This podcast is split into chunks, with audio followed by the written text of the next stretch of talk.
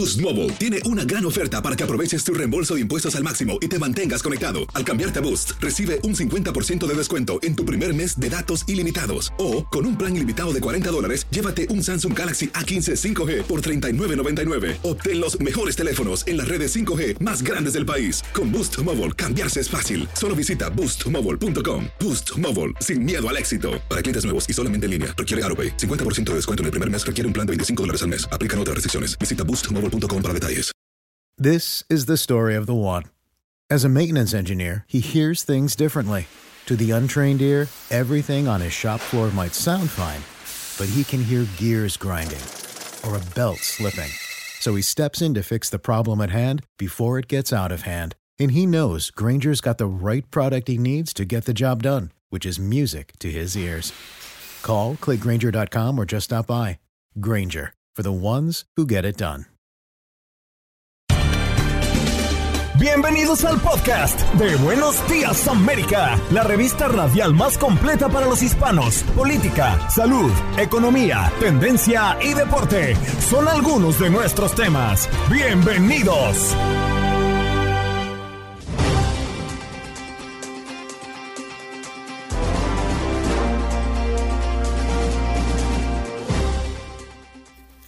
Hola, soy Andreina Gandica y este es el podcast de Buenos Días América. Pedro Rojas, corresponsal de Univisión de la Casa Blanca, nos acompañó el día de hoy para hablar de los retos que ha asumido la Casa Blanca y lo que se viene para el 2024. Además, hicimos repasos por varios de nuestros países. Hoy le tocó el turno a Argentina. Pablo Vinocur, periodista político, editor y columnista en A24, conductor en radio con voz 89.9 y la red AM 910, nos da un balance de lo que ha sido Argentina en este 2023 y el reto, sobre todo económico, que estará enfrentando para el próximo año. Al igual que hicimos un recorrido también por El Salvador y Bukele, que ha sido la noticia reciente y por supuesto la noticia más importante durante todo el año.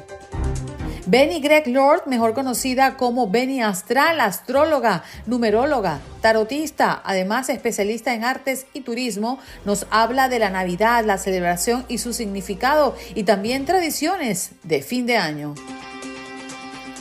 Y Lalo, sí señor, Lalo Leal en sus contactos deportivos para hablarles de deporte ya en la recta final de este año. ¿Qué pasó? Las noticias relevantes. Las historias destacadas. El resumen de lo más importante. Estos son los titulares.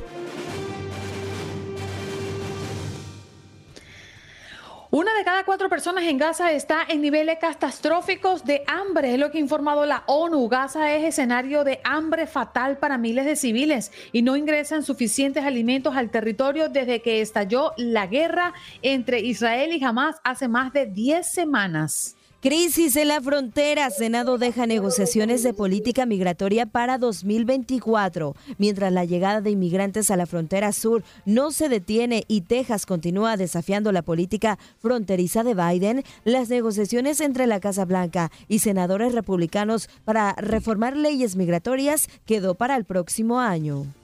Giuliani se declara en bancarrota luego de que le ordenaron pagar inmediatamente 148 millones de dólares a dos mujeres que difamó. Poca nieve pronostican y mucha lluvia para Navidad en Estados Unidos. Inundaciones en el sur de California. Partes del país que usualmente están cubiertas de blanco en esta época del año siguen exhibiendo un gris otoñal. Una fuerte tormenta en California provocó inundaciones en zonas urbanas, dejando varados en las carreteras a una gran cantidad de vehículos. El Aeropuerto Internacional de Miami espera récord de viajes para la temporada de Navidad y fin de año. Miami informa que esperan este número récord de viajeros para esta temporada. Una madre lucha para evitar la deportación de su hijo adoptado 13 años atrás. Jonás fue adoptado en Haití en 2010 cuando apenas tenía cuatro años. En todo este tiempo le han negado la ciudadanía estadounidense y las autoridades le avisaron a la familia que sería deportado. Y es noticia en California la segunda ronda de tormentas que se espera comience ya. Una gran cantidad de lluvia en el sur del estado a partir de ahora mismo, de acuerdo con el pronóstico del Servicio Meteorológico Nacional. Avance histórico, primeros pasos para crear una nueva energía limpia e inagotable, la fusión nuclear. Científicos del Laboratorio Nacional Lawrence eh, Livermore en California lograron producir varias reacciones de fusión nuclear que generaron excedentes de energía y esto es un experimento en búsqueda de la fuente energética del futuro. Con un doblete de Julián Quiñones y un gol de Henry Martin, el campeón de la Liga MX le ganó al Barcelona de Cataluña en Dallas, Texas. La Casa Blanca siempre es noticia y Pedro Rojas, corresponsal de Univisión, está aquí para contártelo. Buenos días América, desde Washington, D.C. Jorgito, te va a llegar el cheque, por favor, aplausos con Pedro Rojas, que ya está con nosotros. Muy buenos días, Pedrito. Buenos días para todos. ¿Cómo estás, Pedro? Gracias a Dios, muy bien. Quiero primero que nada darles a todos un gran abrazo de Navidad y desearles lo mejor en el año nuevo. Muchísimas gracias, igual para ti, felices fiestas por adelantado. Pedro, un año, wow, qué año para la Casa Blanca y obviamente la, la corresponsalía que te toca, ¿no? Porque sabemos que es duro el trabajo en Washington, D.C. a propósito de la Casa Blanca siempre es noticia. Absolutamente, han sido unos 12 meses bastante intensos, aun cuando pareciera que estuviéramos a muy corta distancia de la elección de noviembre del 2024. Aquí el, ambiente ha estado calentándose en las últimas semanas. Hemos estado ausentes viajando, haciendo algunas asignaciones, pero ah, definitivamente eh, poco a poco Washington se intensifica con el clima político y también judicial. Recordemos el expresidente Trump está ahora enfrentando varias medidas en la Corte Suprema y también tiene una acusación criminal en la Corte Federal de Washington, D.C. Pedro, si te pido un acontecimiento durante el 2023 que periodísticamente fue un gran reto para ti en la Casa Blanca este año? Yo creo que sin lugar a dudas, en la Casa Blanca, vamos a decirlo, el manejo de la crisis que está ocurriendo en Israel y en Gaza en las últimas semanas. Desde el 7 de octubre para acá hemos visto una Casa Blanca que ha tenido que reinventarse en muchas cosas. Es difícil para un país como Estados Unidos apoyar a una nación como Israel en medio de más de 20 mil víctimas civiles en Gaza y con una comunidad internacional que poco a poco se distancia de Estados Unidos y de Israel.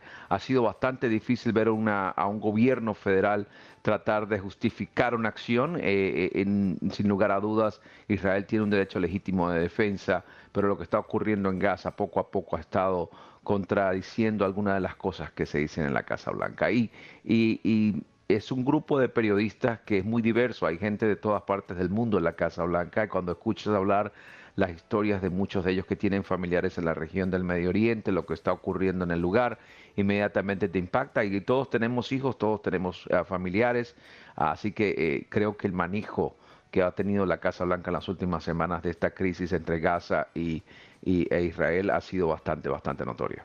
Pedro, buenos días.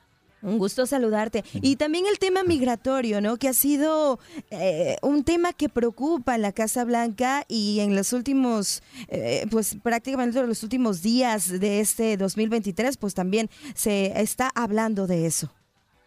Absolutamente, pero lo de, la, lo de la crisis migratoria viene desde 2014, no es nuevo para Estados Unidos en muchas, muchas cosas, pero lo que está pasando en los últimos días, de hecho estuve en Laredo, Texas, entrevistando al jefe de la Nacional de la Patrulla Fronteriza hace solo dos semanas, un viernes casualmente, ah, eh, eh, lo que pasa ahora es que justamente ah, eh, hay unos números totalmente abrumadores, son más de 10, 12 mil personas que están ingresando ilegalmente a Estados Unidos en un día en un día promedio y eso está totalmente saturando el sistema.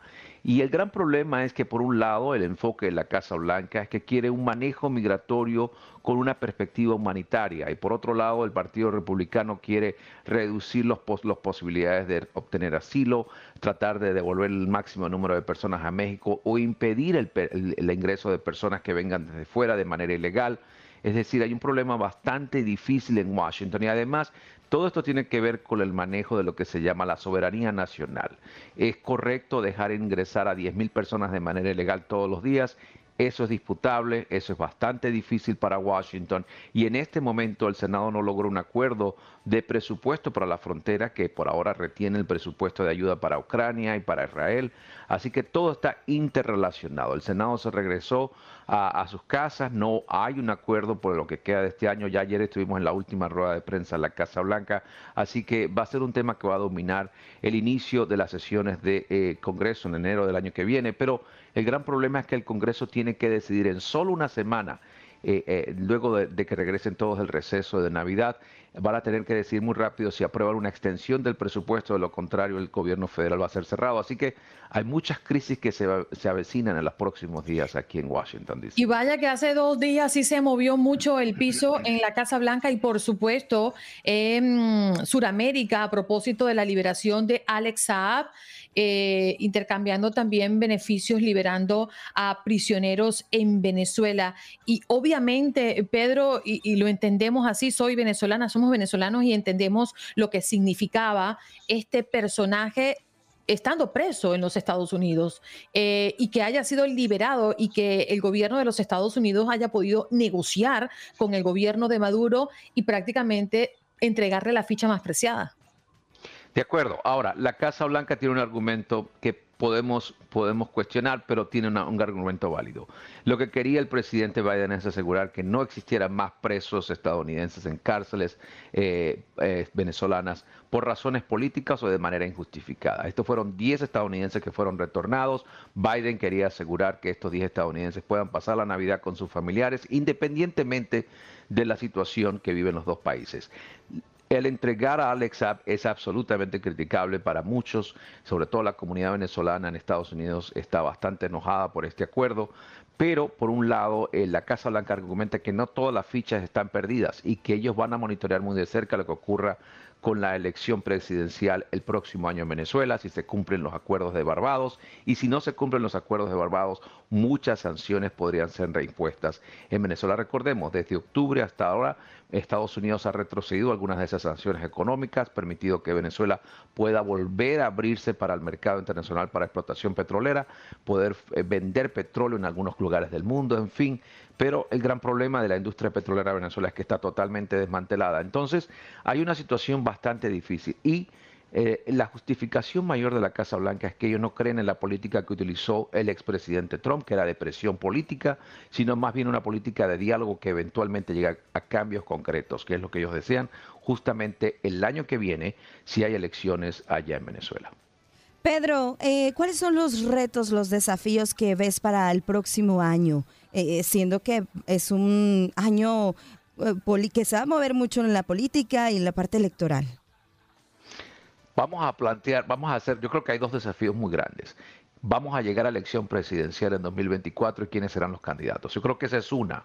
Ah, no sabemos, el, el, expresidente Trump lidera las encuestas, lidera el, favoritismo dentro del Partido Republicano, pero tiene cuatro, cuatro, cuatro juicios por casos criminales en, en, tres, en cuatro estados de la nación. Además, tiene acusaciones que están pendientes en Nueva York, tiene ahora dos casos que van a ser interpretados por la Corte Suprema.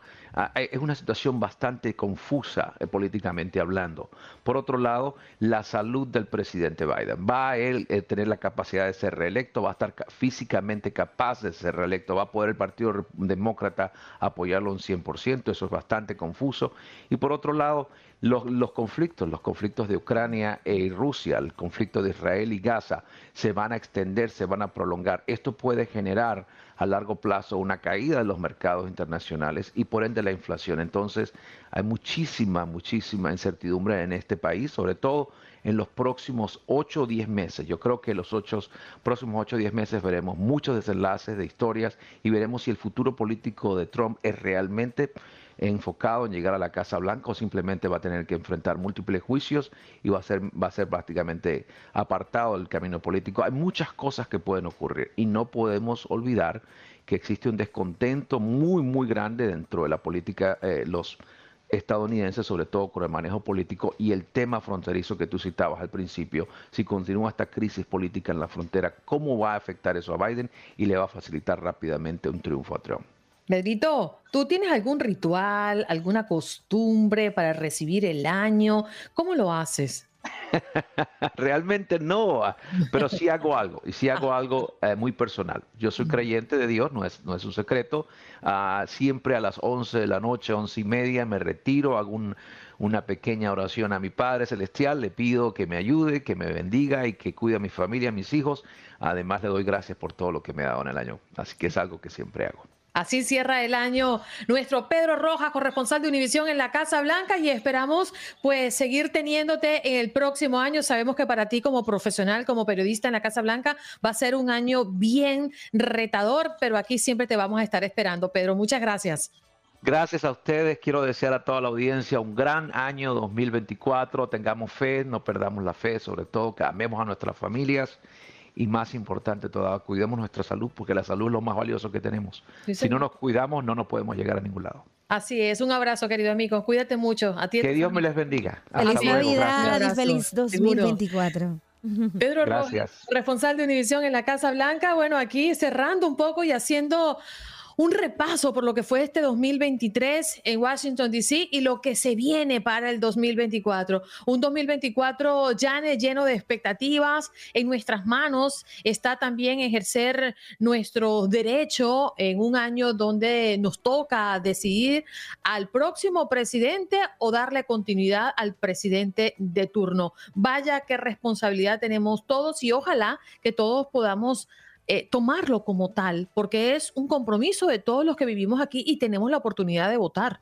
Sin duda, Andreina, un año muy importante el que se viene y ya estaremos viendo qué pasa. También la, economía, que también es muy importante. Hay quienes lo ven eh, con pesimismo el próximo año, hay quienes lo ven con más optimismo. Esperemos que sea para mejor y que sea un año 2024 con mejor economía y también con mejores decisiones. La toma de decisiones que tengan todos los ciudadanos, por supuesto, y que sea para bien del país y por supuesto de nuestros países.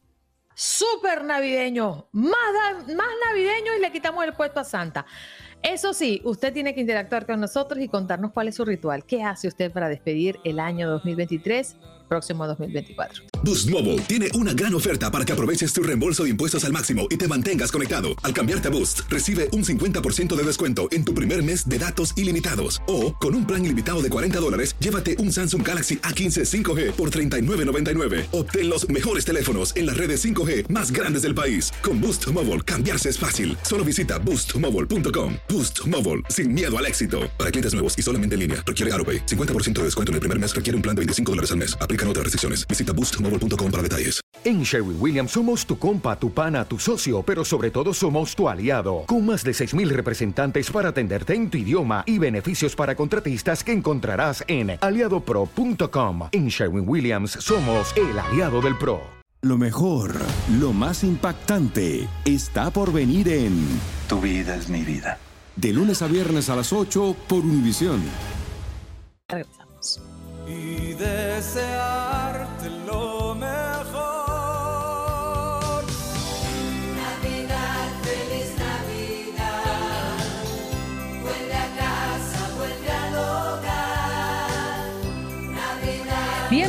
Con nuestro próximo invitado. Ya está listo en este recorrido que estamos haciendo durante toda esta semana por nuestros países. Zeus Alberto Uribe, director de noticieros del grupo Megavisión en El Salvador, obviamente para hablar del Salvador. ¿Cómo estás, Zeus? Gracias por estar con nosotros.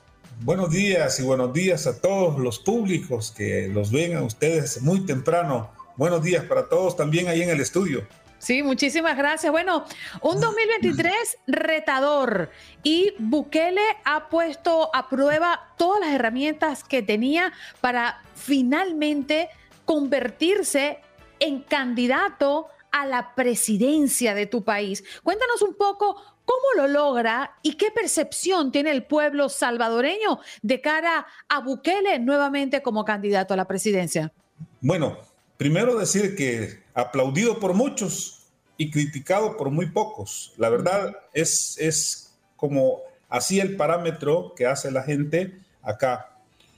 Quizás el tema principal de, de, Bukele ha sido el hecho de haber impulsado varias eh, normas en, en, torno a la seguridad y justamente pues la seguridad le ha dado también ese espacio dentro de la gente, dentro de la, es la apertura ciudadana justamente por eso. Haberle sacado eh, las pandillas de las calles eh, le ha dado también, digamos, por ejemplo, esa, esa magnitud de prioridades en el, en el, en el pueblo salvadoreño quitarle, quizás la gente, la gente, los políticos, hoy que estamos en campaña, justamente han criticado algunas cosas que, eh, tiene la, que tienen las leyes, justamente que se han hecho en términos del régimen de excepción, que ya lleva eh, prácticamente más de un año, o sea, el, régimen establecido como tal, y que tiene bastantes eh, flancos en donde la, gente los políticos y algunos sectores han criticado, por ejemplo, las capturas eh, que no han tenido, digamos, eh, eh, o sea, han capturado a la gente por capturarla y en el proceso de investigación, el régimen de excepción hoy le da a la fiscalía y a la policía 15 días para que puedan hacer el término de investigación, para poder, y eso implica que cuando ya llegan a los juzgados, eh, en los juzgados pueden pedir una prórroga de 15 días más o de meses más, seis meses más. Entonces, esto le da, digamos, por ejemplo, un término de detención que algunos han considerado que es eh, detenciones arbitrarias y detenciones que están en contra de los derechos humanos a propósito eh, de las cárceles que no funcionan todas como, como lo que hablábamos la otra vez en el SECOT. Obviamente, pues todo eso eh, le ha puesto, digamos, como un, momentos eh, eh, políticos al espacio del presidente Bukele y eso le da, digamos, por ejemplo, alguna libertad para volverse a proponer. En, todos, estos, todos estos años, todos estos años el gobierno ha tenido, digamos, como varios espacios y ha ganado, digamos, por ejemplo, desde la Asamblea Legislativa, el mayor número de escaños como con diputados que han promovido leyes eh, acorde, digamos, por ejemplo, a las necesidades del Ejecutivo.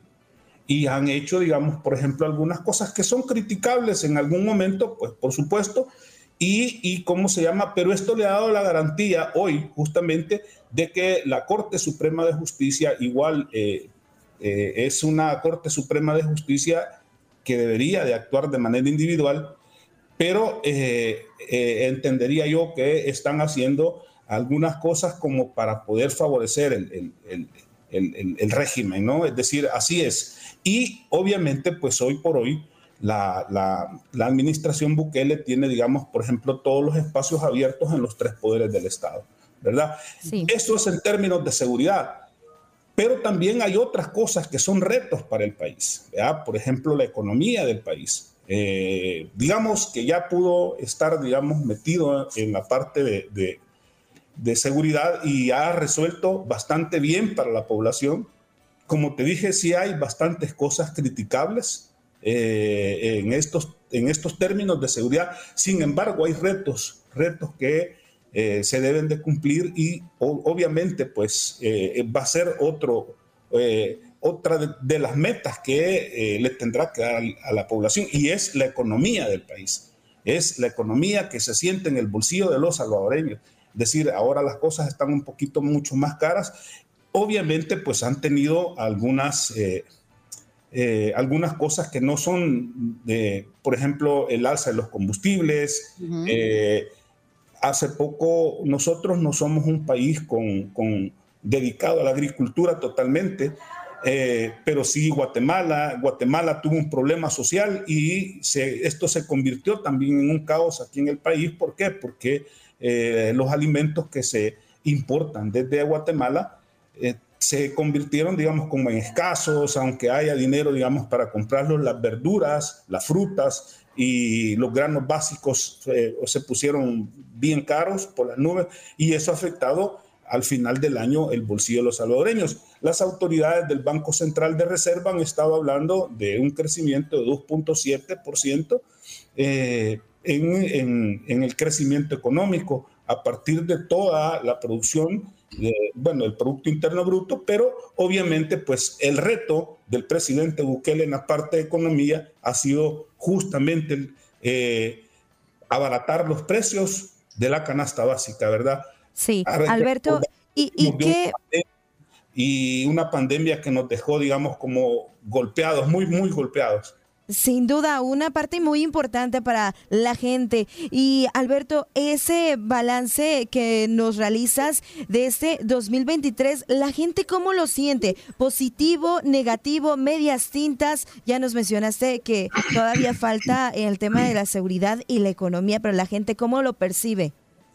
Bueno, la, gente, bueno, eh, al final del año nosotros hemos ido a las calles con nuestros equipos y justamente la gente eh, aplaude bastante eh, las políticas de seguridad, no así las políticas económicas, sienten que falta bastante, pero le dan el beneficio de la duda al presidente de la República y obviamente pues también critican algunas, algunas cosas que están en términos de la economía los precios altos en la canasta básica, están criticando también, digamos, los precios altos del combustible, aunque ahora en, términos generales ha habido al menos en, tres, en, tres meses han habido bajas, bajas sustantivas que también le llevan a, un poquito de alivio a la economía. Al final del año, al final del año, eh, las personas eh, siguen dando el apoyo eh, las últimas encuestas han señalado al presidente Bukele como favorito en las elecciones del 2024. Eh, como, te dijo, como te dije, se ha propiciado para muchos críticos, muchas personas que, son eh, abogados han estado criticando, digamos, que el presidente Bukele llegue nuevamente o se porque lo consideran, se esté lanzando como, como para ser presidente y que solo haya pedido permiso en, en la Asamblea Legislativa. ¿Por qué? Porque creen que esto es inconstitucional y que la Constitución le señalaba a él que ni un día más después de los cinco años en la presidencia. Sin embargo, sin embargo, las interpretaciones de la Sala de lo Constitucional ha puesto en perspectiva de que sí puede seguir y eso es lo que está sucediendo en, eh, en, la, en el Tribunal Supremo Electoral, ya está inscrito como tal. La gente está en, esperando votar por, por Bukele, le han dado justamente ese beneficio después de haber manejado la seguridad en ese tono que le hemos hablado. Quiero contar, Alberto, que aquí nuestra audiencia, que además eh, habla muchísimo de El Salvador por lo que significa o por lo que ha significado la era de Bukele en el mando, pues que están muy contentos de que haya hecho lo que haya hecho para poder adaptar la ley a su favor y poder nuevamente postularse como candidato a la presidencia del país. Espero que el 2024 sea un buen año para El Salvador y que continúen teniendo esta sensación de tranquilidad y de que van a progresar como país juntos. Así que muchísimas gracias por estar aquí,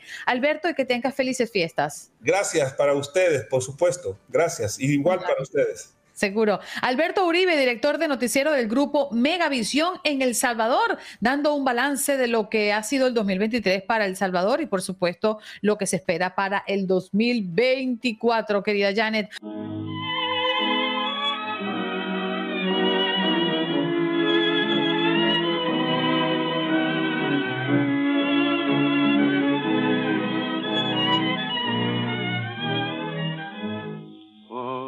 Cabeza de un noble potrillo que justo en la raya afloja al llegar. Y que al regresar parece decir no olvides hermano, vos sabes no hay que jugar por una cabeza me tejón de un día de aquella coqueta y risueña mujer que al jurar sonriendo el amor que está mintiendo quema en una hoguera todo mi querer. Por una cabeza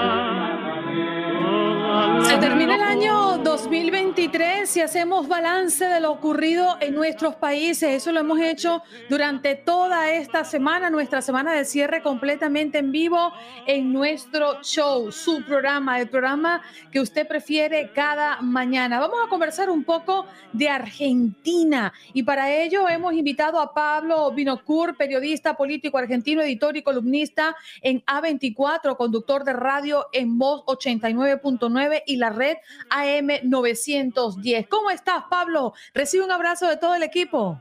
¿Cómo estás, Andreina? ¿Todo bien? Todo bien, aquí estamos. Oye, un año retador y muy importante para la Argentina, ¿no? Muy importante y muy diferente a todo lo que vivimos hasta ahora. Mírate, justo me quedó atrás este libro que un poco resume lo que es este año y lo que va a ser el año que viene. El libertador. El libertario, no libertador. Libertario. libertario. Em, Te voy a poner en grande para poder leerte mejor. Ajá. Ajá. Ahí habla de. Ahí me pusiste en chico.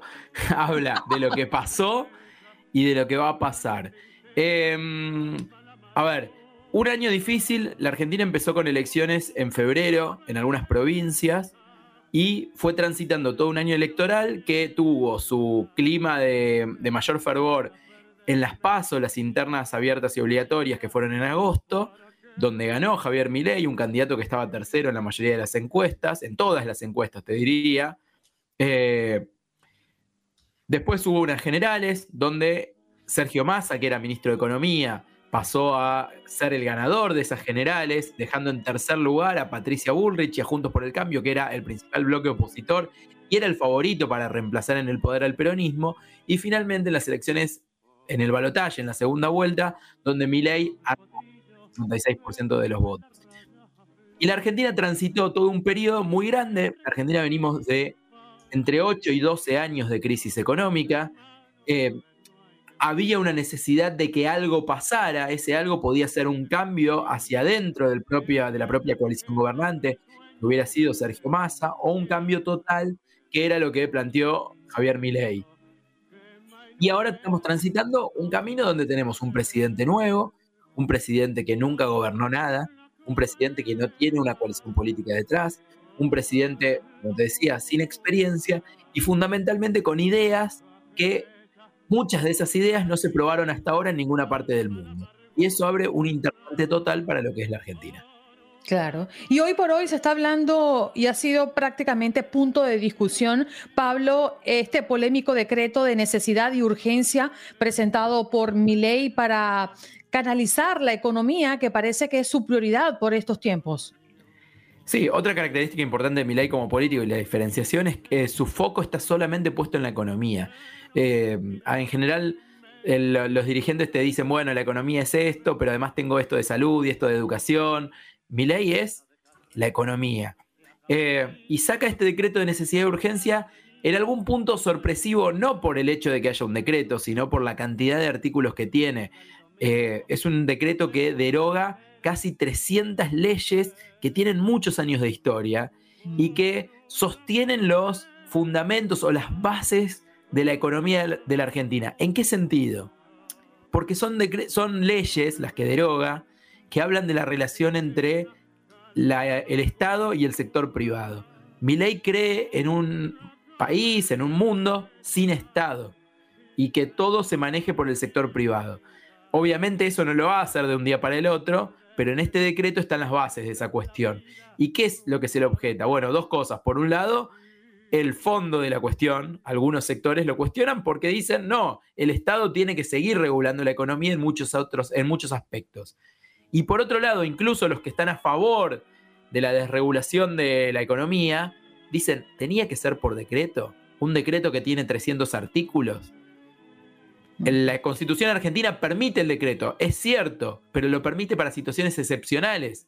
Y no todos los artículos que están derogando en este caso o, que están reformulando son excepcionales. No en todos los casos son urgentes. Se habla de decreto de necesidad y urgencia. Tiene que haber necesidad y urgencia. Muchos consideran de que en este caso no se cumple ninguna de las dos cuestiones. ¿Y cómo se siente mm, el argentino de a pie? Porque han existido muchísimas manifestaciones de calle a propósito del impacto que está generando estas nuevas medidas económicas. Bueno, como te decía antes, ley ganó con el 56%. Sí. Eso significa que es un poquito la mitad más uno. Mm. Hay un 44 que no lo quiere. Y como fue un balotaje demasiado pasional, donde claramente había algunos que estaban enfervorizados por el cambio y algunos que estaban, estaban aterrorizados por el cambio, bueno, lo que tenés en este momento es que los que quieren el cambio están aplaudiendo esta medida de mi ley y esta valentía de gobernar por decreto. Y aquellos que resisten al cambio, eh, no lo digo en sentido negativo, dicen, ¿por qué me vas a gobernar por decreto si tenemos un Congreso funcionando y el Congreso es tan representativo como vos como presidente? Entonces, tenés una sociedad que vuelve a estar partida, como pasó hace algunos años, donde estaba partida por Cristina versus el resto. Bueno, ahora tenés Milei versus el resto. Mm. ¿Y qué crees tú?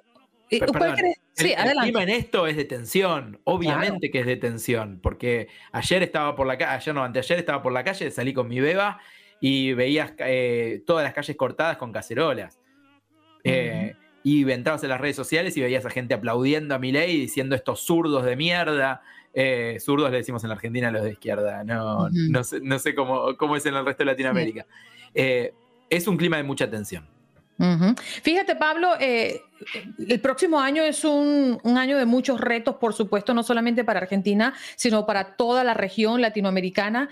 Eh, enfrentar retos eh, conocidos como la desaceleración económica, la desigualdad y también el encarecimiento del costo de la deuda, pero también experimentarán otros como la hiperinflación en tu país o el impulso de, sectores económicos clave en México, por ejemplo, Chile o Brasil. Eh, ¿Cuál consideras tú que es el reto mayor para tu Argentina en este próximo 2024? Sin dudas, contener la inflación, y mm. poder encontrar algún tipo de camino de crecimiento económico. Como te decía antes, estamos hace muchos años en caída nosotros. En algunos casos una caída muy chiquita, como fue el último gobierno de Cristina Kirchner, donde capaz que caíamos un año y crecíamos otro y al final seguíamos en el mismo lugar. Eh, o los primeros años de Macri, que pasó también algo parecido.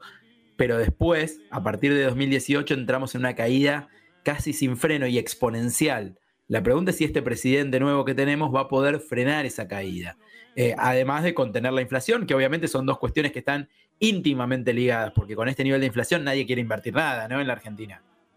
Claro, La pregunta es si podrá. Y te agrego una, un costado más. Yo te decía al principio, tenemos un escenario inédito con un presidente sin experiencia, sin partido político, con ideas muy disruptivas. La gran pregunta es si ese presidente va a poder gobernar o no. Más allá de que sea efectivo y que consigamos el crecimiento económico. ¿Va a tener la espalda política para gobernar o no? Bueno, es una de las dudas, grandes dudas que tenemos. Sí, definitivamente. Un 2024 de muchos retos, como ya lo mencionábamos, no solamente para Argentina, sino para la región y particularmente Argentina. El panorama es complejo, con cerca del 45% de la población en situación de pobreza y con una inflación del 160.9% interanual. Por creciendo. y creciendo, exactamente, y contando, lamentablemente. Sí, Pablo. Eh, sí, digamos, nosotros hoy, vos mencionás a América Latina y al mundo, la realidad es que hoy la crisis nuestra es tan grande que estamos muy encapsulados. Eh, nos cuesta ver más allá de, lo que es la frontera argentina en este momento. Vos decís 160% de inflación, se habla de que en diciembre, entre diciembre y enero puede haber 30% de inflación solamente mensual. Eh, digo, en las últimas semanas Muchos tuvimos que salir a hacer compras de último momento como para aprovisionarnos, para evitar que, eh, que, la inflación nos coma el sueldo, porque esta inflación, a diferencia de lo que pasó antes, no va a ir acompañada de aumentos de sueldo, porque ninguna empresa puede pagar un 30% de aumento de un mes para el otro. Entonces, esta situación que vos planteas de pobreza, de 45%, en el corto plazo, en los próximos meses, probablemente crezca y mucho. Eso obviamente asusta. Claro, asusta, por supuesto. Pablo, gracias por estar con nosotros esta mañana, por hacer un balance de tu país y bueno, los puntos más importantes, aunque conocemos que es más profundo el análisis, amerita mucho más tiempo para abordar varios temas y varias aristas a propósito de un año de retos y el que se viene para todos los argentinos. Que tengas felices fiestas. Igualmente, Andreina, un beso grande. Un abrazo para ti también. Vamos a conversar en este segmento con Benny Greg Lord, quien es mejor conocida en las redes sociales y también por todas partes como Benny Astral. ¿Cómo estás, Benny? Un placer tenerte de nuevo. Muy feliz de celebrar con ustedes la Navidad y de estar aquí esperando la Nochebuena y la Navidad. Sí, señor. Bueno, vamos a comenzar hablando de la Navidad, si te parece, su significado y la creación o la creencia, en este caso, de Santa. Bueno, la Navidad viene de unas creencias muy antiguas nórdicas de fiestas que se celebraban en Roma. en Roma se hacían las fiestas saturnales, que eran en honor a Saturno, que se hacían por siete días, hasta que llegaba el solsticio, que se celebró ayer, que era el día más, la noche más larga del año. Después de esto, prendían luces, fogatas, para que la luz venciera a la oscuridad, porque eran las noches más oscuras del año. Y se preparaban para el 24, para esa noche, y el 25 ya llegaba lo que llamamos nosotros el sol invicto, que es la llegada del niño Jesús. Santa Claus es una tradición para muchos, pero realmente Santa Claus sí existió.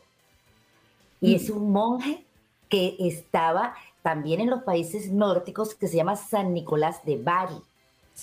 Este santo era de una familia de muchísimo dinero, muy chiquitito. Él quedó huérfano y le dejaron una gran fortuna. Por tanto, Santa iba de casa en casa dando sus regalitos y regalaba hasta lingotes de oro. Con el tiempo, él fue a la iglesia y se hizo obispo, llamándose San Nicolás de Bari. En su honor hay muchas iglesias. Yo les recomiendo a todos que le hagan su carta a Santa, porque a pesar de que es una tradición que ha pasado de generación en generación y todos buscamos la estrella de Belén buscando una luz en nuestros corazones, también tenemos que buscar la luz de creer en la Navidad y en Santa Claus, que Él sí está ahí. Benny, sí, y entonces esos regalos vienen siendo como un símbolo de, de lo que pues nos gustaría tener, lo que queremos tener o lo que debemos tener como humanidad.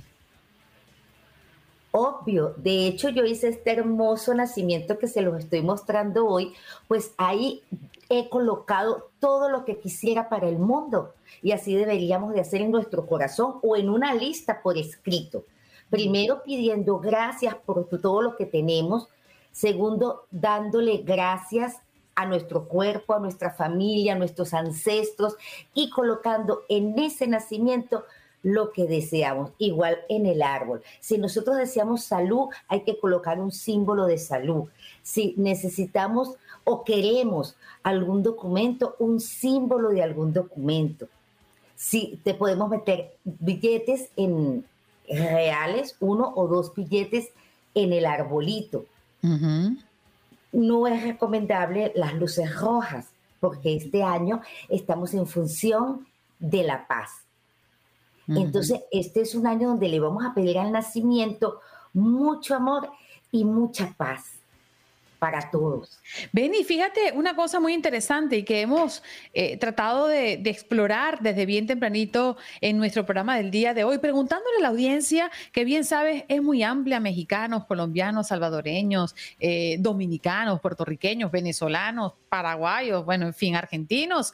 ¿Cuál es la tradición que mantienen después de, los años y después de haberse mudado quizás a los Estados Unidos?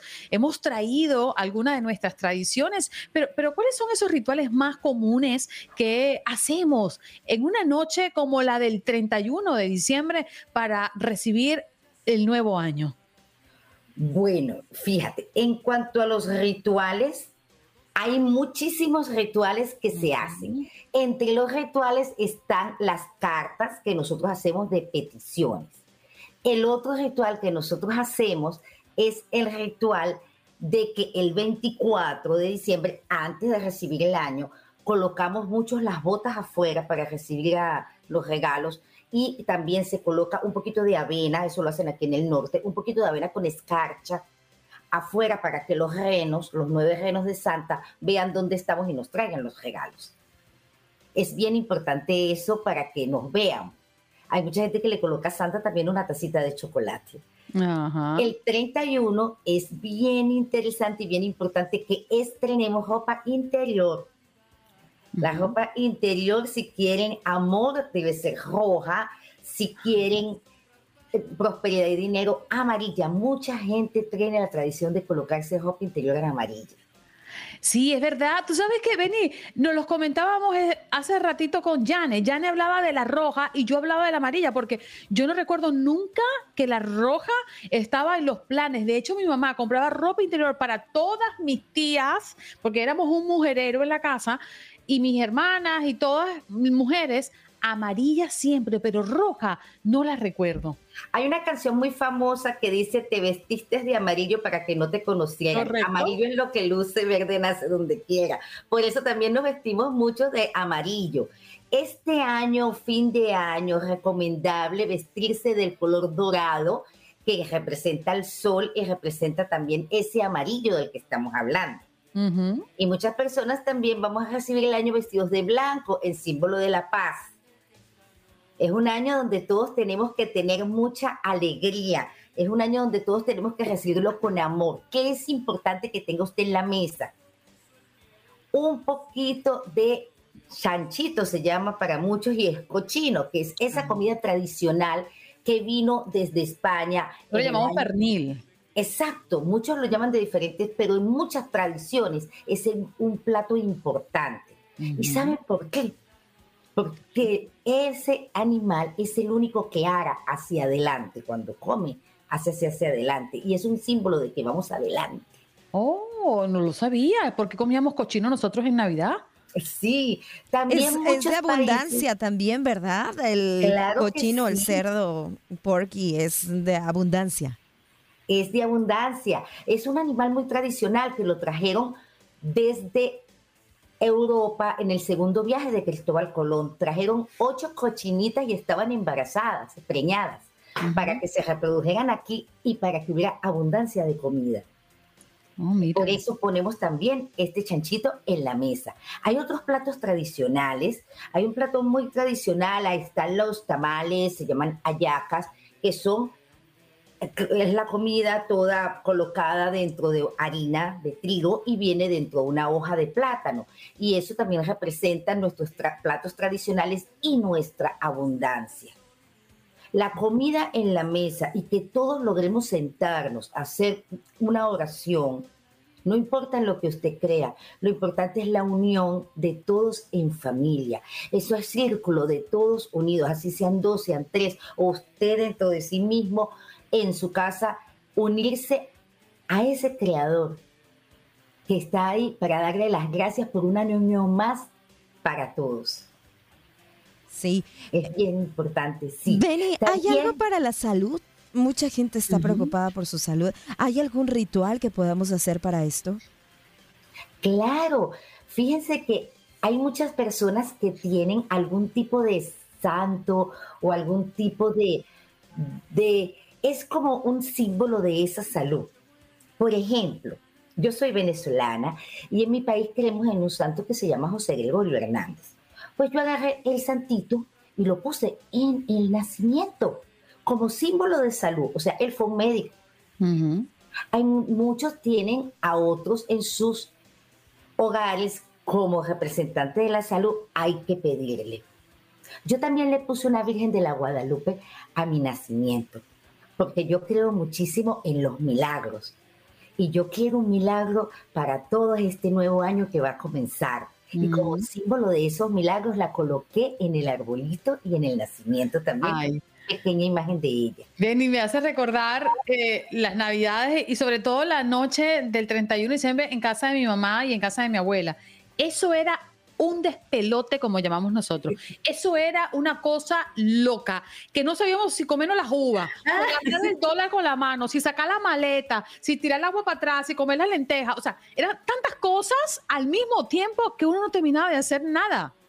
Es así, las uvas se las puedes colocar en la champaña para que hagas un dos en uno adentro de la champaña. También. Si, te la tomas como vino, ¿cuenta? Como en Bolivia, claro. Como vino. es tomar algo, lo como que sea. vino tinto. Lo que tú quieras, con tal de que estés, tengas bebida y comida. Cuando las 12 uvas son 12 deseos. Si te quieres casar, conseguir novio, tienes que brincar 12 veces y pasar por debajo de la silla. Ajá. Si te quieres ir de viaje, haz la maleta. y Lalo. Eso sí, si vas a hacer la maleta, tienes que meter en la maleta alguito, ¿no?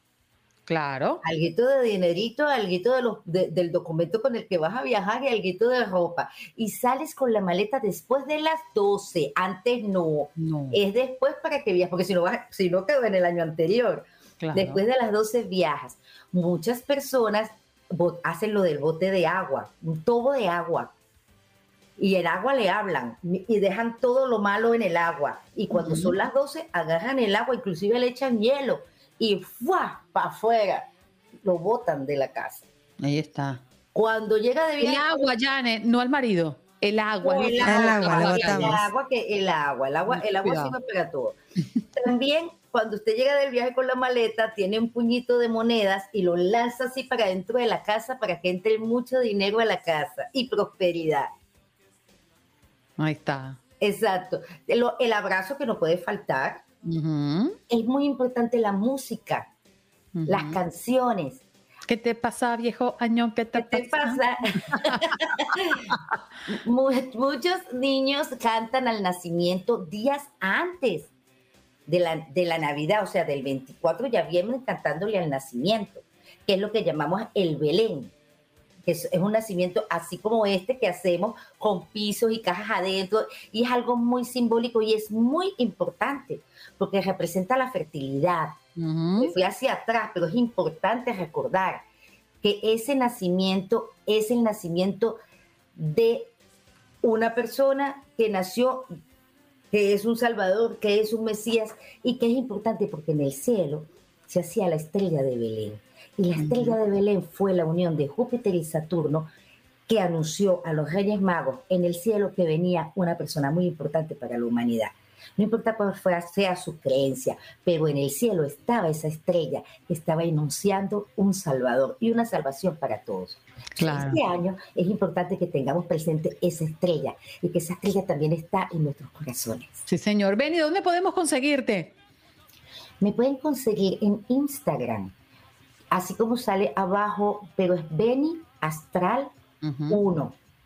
O sea, mi nombre es un poquito complicado. Con B grande, con doble N y con Y al final. Sí, yo lo había copiado en un ladito, pero creo que se pasó, se llama Benny Astral 1. Porque como hay tantos Benny, y Benny es un nombre de hombre en los Estados Unidos, mi mamá y mi papá pues me pusieron así. Y eso también es bien importante lo del masculino. Déjame decirte lo antes de que se me vaya. El año que viene me voy a adelantar. Hay planetas que van hay planetas femeninos y planetas masculinos. Y hay planetas que van a pasar de femenino a masculino. Y estos son los planetas generacionales, que son Urano, Neptuno y Plutón.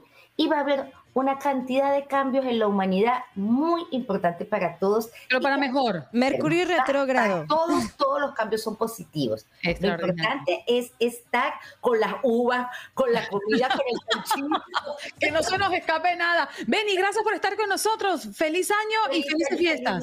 Gracias a ustedes. Y ahí te dejamos viejo año para que la disfrutes. Benny, gracias. Muy buenas, gracias. Boost Mobile tiene una gran oferta para que aproveches tu reembolso de impuestos al máximo y te mantengas conectado. Al cambiarte a Boost, recibe un 50% de descuento en tu primer mes de datos ilimitados. O, con un plan ilimitado de 40 dólares, llévate un Samsung Galaxy A15 5G por $39.99. Obtén los mejores teléfonos en las redes 5G más grandes del país. Con Boost Mobile, cambiarse es fácil. Solo visita boostmobile.com. Boost Mobile, sin miedo al éxito. Para clientes nuevos y solamente en línea. Requiere AroPay. 50% de descuento en el primer mes requiere un plan de 25 dólares al mes. Aplican otras restricciones. Visita boostmobile.com para detalles. Lo mejor, lo más impactante, está por venir en Tu vida es mi vida. De lunes a viernes a las 8 por Univisión. Estás escuchando el podcast de Buenos Días América, la revista radial más completa para los hispanos. Escúchanos en las diferentes plataformas: Euforia, Spotify, TuneIn y iHeartRadio. Tu DN Radio. Vivimos tu pasión.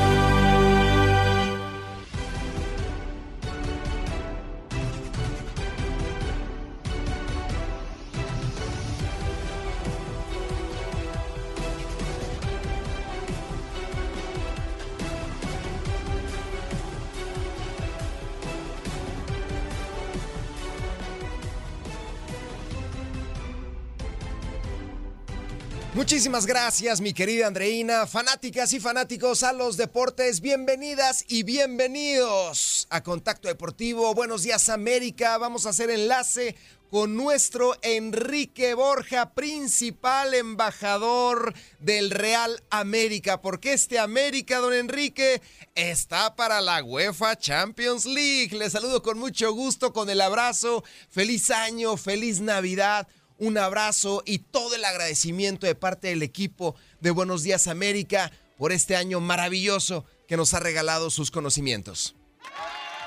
Mi querido Lalo, te escucho un poquito bajito, pero ya sabes que al verte me da muchísimo gusto verte vestido de Santa Claus, a Janeta y también a Reina. Todo el mundo nos vestimos de Santa Claus. Vamos a festejar esta noche buena, esta Navidad. Sobre todo que estemos sanos, eso es lo más importante. Reina, qué bien. Ahora sí está completa la familia, cara, y eso es muy bueno. Un beso grande, mi querido Enrique, te amamos y que tengas lindas Gracias, aquí sí te oigo, Lalo, no lo oigo bien. Es que Lalo habla bajito, para que no lo reconozca y la policía no lo consiga. y no me, da mucho gusto. muchas felicidades a todos. Y como dice mi querido este Lalo, qué bueno el América campeón, qué más regalo para todos sus seguidores, qué más regalo para todas las gentes que de repente no les gusta que el América quede campeón, pero que reconocen cuando algún equipo queda campeón y lo hace bien, ¿no? Mi querido Enrique, sabes que hoy estamos hablando con nuestra audiencia y compartiendo los rituales, las tradiciones, cuando termina un año y está por comenzar otro. Yo le mencionaba a una invitada que teníamos que en mi casa era, cuando vivía en Venezuela, una soberana locura. No sabíamos si comernos las uvas, si tomar la champán, si agarrar las maletas, si agarrar el dólar, si echar el agua para atrás, si comer lentejas. O sea, es una locura. ¿Tú qué haces cuando ya está a punto de finalizar el año? ¿Sabes qué? Mira, a lo mejor depende mucho de dónde estás. Ahora nos va a tocar vacación de alguna manera, porque normalmente ahora en esta profesión y cuando era jugador o directivo, me tocaba estar concentrado en un hotel, íbamos a jugar y ni hablar, tenías que estar ahí, hablarle a la familia como se podía. Ahora que tenemos oportunidad así como una persona normal que puede hacer las cosas, primero tienes que estar pensando, siento yo, en los que se fueron porque de alguna manera eso es lo que te hace la fortaleza, te da la fortaleza para decir gracias Dios mío por permitirme estar aquí con muchos de mis seres queridos y por estar vivo. Pero también tienes que hacer antes de festejar un recuerdo de toda esa gente cariñosa, toda esa gente que queremos, lo que es familia, lo que son amigos, gente conocida, que trabajamos, colaboradores y que ya no están, pero que están en un lugar mejor y ya después venga la pachanga, lo que sea. Si estás con la familia, si estás con los amigos, si te tomas las uvas, te las atragantas, porque no sé si viene después que el vinito, que la cerveza, que la champaña, todo depende. El chiste es pasarlo lo más junto posible a la familia, con los amigos, y empiezas a hablar por teléfono a todo mundo que no está cerca de ti. Y colapsaron las líneas. Así es, están todas las líneas colapsadas y ya dices, bueno, mandas los WhatsApp, que además es maravilloso, pero siempre tienes que tener un recuerdo para lo que estás, con lo que estás. Gracias a Dios, mis, mi esposa Sagrario, mis dos hijos, Enrique, César, Mau, Andrés, Lucía, Matías y Emma, mis nietos, primos, un hermano que tengo todavía, Rafa. O sea, tengo todavía familia, medios hermanos. Les hablamos siempre. ¿Por qué? porque antes de ya de ponernos con las uvitas y contar y todo, y recordar, porque es una fecha donde tienes que recordar lo bueno y lo malo, pero siempre decir lo bueno y lo malo, gracias Dios mío, pero aquí estoy. Eso es lo más importante. Qué bonito. Gracias, don Enrique, por compartir eh, sus creencias y también por compartir sus experiencias a lo largo de los años en una fecha tan especial. Le deseo feliz año y feliz Navidad. Gracias para ti, Andreina, también. Mi querido Lalo, no te escuché bien, no sé si ahora te escucho, pero a ver. Mi don Enrique, ahí nos escuchamos. te escucho, perfecto. Perfecto, muy bien, muchas gracias, excelente. Pues me imagino que feliz, la última cereza en el pastel, lo que faltaba ganarle al Barcelona de Cataluña. ¿Cuándo nos íbamos a imaginar esto? ¿Sabes qué? Es muy importante darle ese valor al partido por dos cosas. Primero, un partido para poder reunir fondos para Acapulco, que eso es maravilloso, que un equipo como el Barcelona se haya prestado y un equipo como el América también, en un lugar que era Dallas y que trató de estar todo el estadio lo más lleno posible. Y ese dinero se va para reconstruir toda la parte que fue problemática en Acapulco y ayudara mucho a la gente, que es la gente que lo necesita. Lo otro, pues independientemente de que haya jugado el Barcelona un día antes prácticamente, tomado un avión y hacer un partido de 3-2 eh, contra Almería, muy complicado, y luego América ser campeón después del festejo y todo, tendrías que tener a tus jugadores para divertirse, para disfrutarlo. El marcador no importaba, no importaba si eran jóvenes, veteranos, los, la figurototas en ambos equipos, sobre todo en Barcelona, era disfrutar, disfrutar lo que estabas haciendo de un torneo como campeones, que ya estaba previsto este partido, pero disfrutar, Lalo. Entonces, para mí, qué bueno que se le ganó al Barcelona. El marcador, con todo respeto, es, vimos eh, cinco goles excelentes, vimos mucha gente joven, vimos a, la gente con gran experiencia, pero vimos a dos equipos extraordinarios, uno mexicano campeón y uno campeón Barcelona y además reconocido en el mundo. ¿Cómo no va a ser motivo de alegría y ganar? Mi querido Enrique, para finalizar, algo que no me sorprendió, pero sí me agradó fue que terminando el partido de la gran final del fútbol mexicano, ocho jugadores ya estaban hablando de la 15 de la decimoquinta Copa para el América. El compromiso de este conjunto es grandísimo con sus aficionados. Claro, Lalo, y no solamente los jugadores, empezó por la cabeza. Cuando enfocas a Emilio Azcárraga en un momento dado festejando con todos los jugadores, lo primero que le ponen el micrófono y dice felicidades a todos, toda la afición, agradece todo lo más, pero lo primero que hace es un compromiso y a mí me encanta eso, porque ese es el ADN de la América que su, que su dueño y después todos sus directivos, su cuerpo técnico, sus jugadores, están pensando en la 15, en la 15 y en los torneos internacionales que van a tener, que tienen que participar. Entonces, no solamente es ponerla alta porque es la 14, no, es la 15, sería un equipo de época, pero también entrar en ese terreno internacional, ¿qué es lo que quieres? Tener a los grandes jugadores, un equipo vasto en la cancha y en la, en la, banca, si se puede llamar así, para poder entrar y poder competir en todos los torneos. Eso es ambición, eso es no conformismo. Entonces a mí me encanta cuando un equipo lo hace como lo hace el América, lo han estado tratando de hacer y en algunos casos han logrado algunos otros equipos. Qué bueno, eso es bueno por el fútbol mexicano, pero me encanta que lo haya dicho desde Emilio hasta la persona que trabaja en cualquiera de las actividades del Club América. Y la afición, sobre todo, Sobre todo para la afición, don Enrique, para la afición es muy importante. ¿Ve en este América un equipo de leyenda, un equipo de época? ¿Qué le faltaría o si lo ve completo?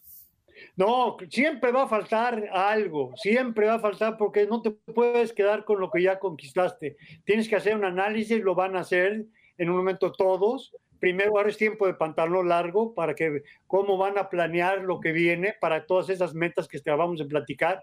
Platicadas son hermosas, son aspiracionales, pero realizarlas hay que estar en un papel y después comprometerte todos y cada uno, desde el dueño del equipo hasta el último de los jugadores, firmar ese compromiso. Algunos se van a ir, Lalo, otros se van a quedar, hay unos que se van a ir por motivos de edad, de diferencia, un extraordinario retiro para Miguel Ayun, un extraordinario jugador, un líder del fútbol. Me encantó que se despidiera de esa manera, pero va a haber otros que se van a recibir, a retirar. ¿Por qué? Porque se van a ir otros equipos, porque se van a quedar muchos en el América. El que se quede con América va a tener ese compromiso que cumplirlo con la afición y con su equipo. Y los que en un momento por distintas oportunidades, que también es bueno, se vayan, bueno, qué buen paso por América y ojalá les vaya bien. Pero el que se queda tiene que estar comprometido total y absolutamente para grandes metas, sobre todo como equipo de época, ¿no? Con esa gran meta. Y sería increíble que se quedaran todos, ¿no? Pero por ahí hay ofertas para cabecita, de repente la Jun que ya se nos retiró. Los cambios que han existido en el fútbol mexicano, ¿cuál te ha gustado más? ¿El que hizo Chivas con su técnico o el que hizo Cruz Azul? Perdón, no te oí bien. Ah, los cambios que han realizado en el fútbol mexicano, ¿cuál te ha gustado más? ¿Chivas con Gago o Cruz Azul con Anselmi? Mira, eh, te voy a decir, las, directivas tienen que estar pensando en la clase de equipos que tienen. Acabas de mencionar dos equipos de los llamados grandes y Cruz Azul tiene unos problemas terribles, quedó en un lugar 16. Entonces imagínate la clase de reto que tiene por esa afición que tiene esa gran convocatoria y que tiene que hacerlo y trae a Anselmi, pues vamos a ver qué tal le resulta, porque los, los blasones que traen no son tan grandes como para tomar un equipo de esta magnitud, pero por algo los traban. Ojalá le salga bien por la afición. En el caso de Chivas, tenían un proyecto que le estaba funcionando, subcampeones en un momento de la temporada pasada y ahora, eh, perdón, campeones, eh, perdón, quedaron en subcampeón la temporada pasada y ahora quedan en quinto lugar y se eliminan y se va este Pablo Bavnovich. Entonces, ¿qué sucede? Traen a un jugador, a Fernando Gago, extraordinario jugador, pero con pocos también blasones, aunque ha sido campeón eh, con equipos argentinos, es muy, muy importante. Qué bueno, ojalá le salga bien. Pero la exigencia de Chivas de Guadalajara son dos, para mí muy grandes. Una, el actual equipo competitivo para la liga y buscar fuerzas básicas. Son un equipo de puros mexicanos, estás muy complicado. Si tú no trabajas fuerzas básicas, es muy complicado porque los jugadores cada vez son más caros, los mexicanos, para ese equipo. Entonces no es tan fácil poderlo hacer. Entonces tienen que luchar y hacer, tener que estar trabajando con sus fuerzas básicas y la, desde Fernando Hierro a Mauri, a Mauri desde como dueño y después Fernando Hierro y ahora en un Gago, pues van a tener que entender lo que es eso y cuál es la exigencia, porque la gente no, no les va a decir, ah, qué bueno, pobrecito. No, la paciencia no, no, se, no se queda con, con, Chivas. La paciencia es muy fuerte y la exigencia también, pero también ha sido el apoyo. Mi querido Enrique, un fuerte abrazo, que pase una Nochebuena espectacular a usted muchas bendiciones y a su preciosa familia. Gracias por este año que compartimos juntos y que el 2024 esté lleno de salud, esté lleno de mucho amor y de muchos triunfos para el AME. Claro que sí, para todos, que nos vaya muy bien a todos, que esté la salud más que nada, tú dices, bendiciones, tú y yo sabes que somos creyentes completamente, para todos.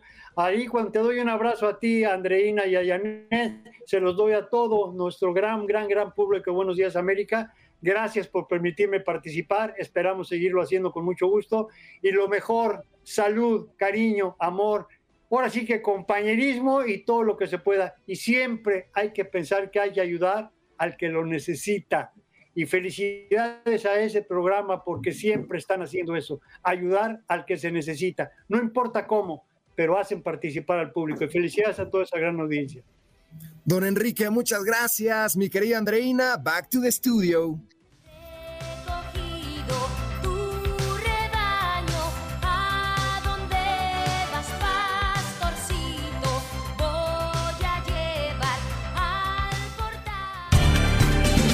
Gracias por acompañarnos en nuestro podcast. Buenos días América. Y recuerda que también puedes seguirnos en nuestras redes sociales. Buenos días AM en Facebook y en Instagram. Arroba Buenos días América. AM. Nos escuchamos en la próxima. Boost Mobile tiene una gran oferta para que aproveches tu reembolso de impuestos al máximo y te mantengas conectado. Al cambiarte a Boost, recibe un 50% de descuento en tu primer mes de datos ilimitados. O, con un plan ilimitado de 40 dólares, llévate un Samsung Galaxy A15 5G por $39.99. Obtén los mejores teléfonos en las redes 5G más grandes del país. Con Boost Mobile, cambiarse es fácil. Solo visita boostmobile.com. Boost Mobile, sin miedo al éxito. Para clientes nuevos y solamente en línea, requiere AroPay. 50% de descuento en el primer mes requiere un plan de 25 dólares al mes. Aplican otras restricciones. Visita Boost Mobile para detalles. Esto solo es el principio. Porque lo mejor. Esto no se va a quedar así. Lo más impactante. ¿Por qué? Soy tu madre. Esta mujer me robó. Por favor, abre tus ojos. Está por venir en. ¡Pablo! ¿Entendiste? Tu vida es mi vida. De lunes a viernes a las 8 por Univisión. ¿Y eso? Sí que amerita un brindis, ¿no crees?